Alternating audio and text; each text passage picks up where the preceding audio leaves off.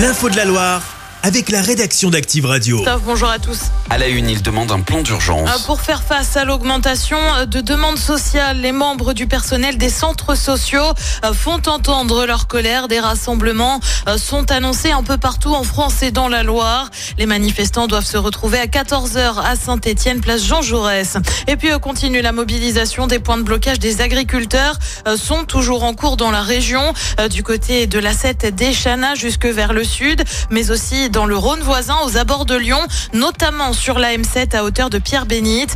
Des agriculteurs de la Loire ont rejoint ce point de blocage hier. Ils sont partis de la Fouillouse, mais aussi de Balbigny dans le Rouennais, alors qu'une action avait eu lieu à hauteur de Mably le matin. Gabriel Attal, lui, a annoncé une série de mesures. Pour les agriculteurs, dans son discours de politique générale hier à l'Assemblée, le Premier ministre affirme que les aides de la PAC et la politique agricole commune seront versées d'ici la mi-mars, mais aussi la création d'un fonds d'urgence euh, pour les viticulteurs qui sera également mise en place. Parmi les autres annonces euh, du Premier ministre, la volonté de désmicardiser la France et faire évoluer le système avec une réforme sur les bas salaires. Il souhaite aussi créer 30 000 logements d'ici euh, trois ans dans une vingtaine de territoires ou encore proposer des travaux d'intérêt éducatif pour les jeunes délinquants de moins de 16 ans.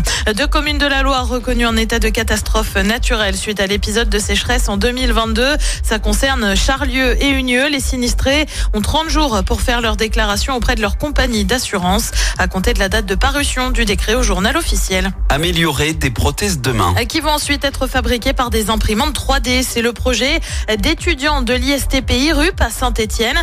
Dans cet institut de formation, les élèves travaillent avec l'association Enable. Ils travaillent comme un laboratoire de recherche. Marnie Poyer, vous avez pu aller y faire un tour. Au milieu de leur machine de travail et de leurs premiers essais, les cerveaux fusent.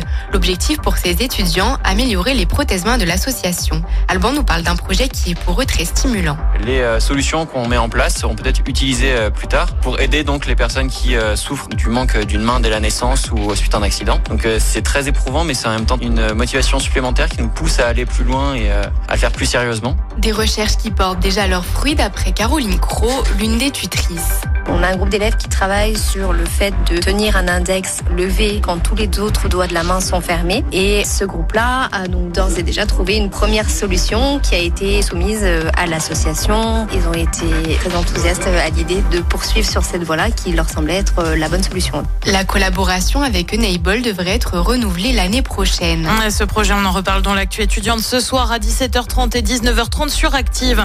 En basket, ça coince pour Saint-Chamond en Pro B. Les Couramio euh, se sont inclinés sur le fil de deux petits points, 94-92, 92 face à Angers. Et puis, en tennis, début du tableau principal à l'NG Open d'Andrézieux. La gagnante de l'année dernière, Océane Dodin, devrait disputer son premier match cet après-midi. Les résultats en intégralité, c'est à retrouver sur activeradio.com. Chaque semaine, vous êtes plus de 146 000 à écouter Active uniquement dans la Loire. L'actu locale, les matchs de la SSE, les hits, les cadeaux, c'est Active. Source Médiamétrie, IR local, habitude d'écoute en audience semaine dans la Loire des 13 ans et plus, de septembre 2021 à juin 2023.